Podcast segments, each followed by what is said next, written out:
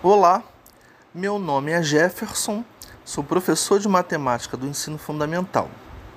Este é o terceiro podcast do módulo 2 das unidades escolares da DIESP.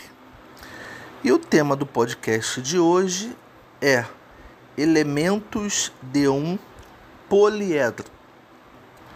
E o que, que são poliedros? São formas geométricas espaciais, que apresentam todas as faces poligonais. Calma, que eu já vou explicar o que é face. Então, continuando.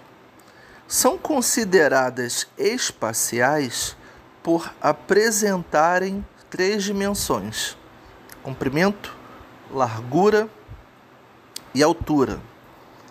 Se você quiser comparar com um polígono, o polígono ele tem duas dimensões: comprimento e largura.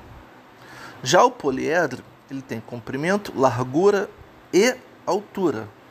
Só para nós fazermos uma comparação.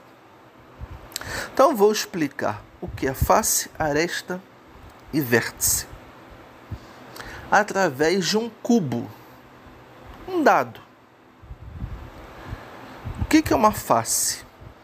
Face são as superfícies planas que constituem o poliedro. Então, para deixar mais claro ainda, cada polígono que você vê em um poliedro é uma face. Cada polígono que você vê ali é uma face.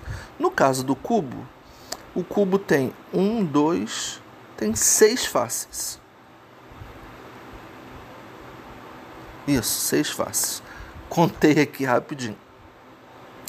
E aresta? O que é aresta?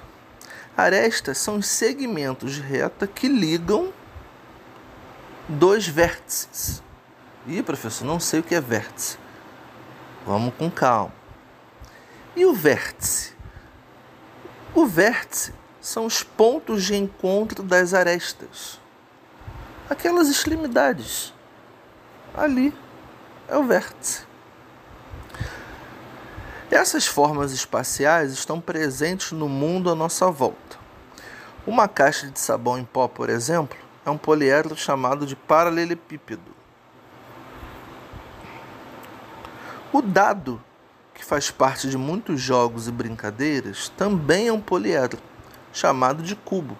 Foi até o que eu usei de exemplo agora. Esses objetos são estudados pela matemática através da geometria.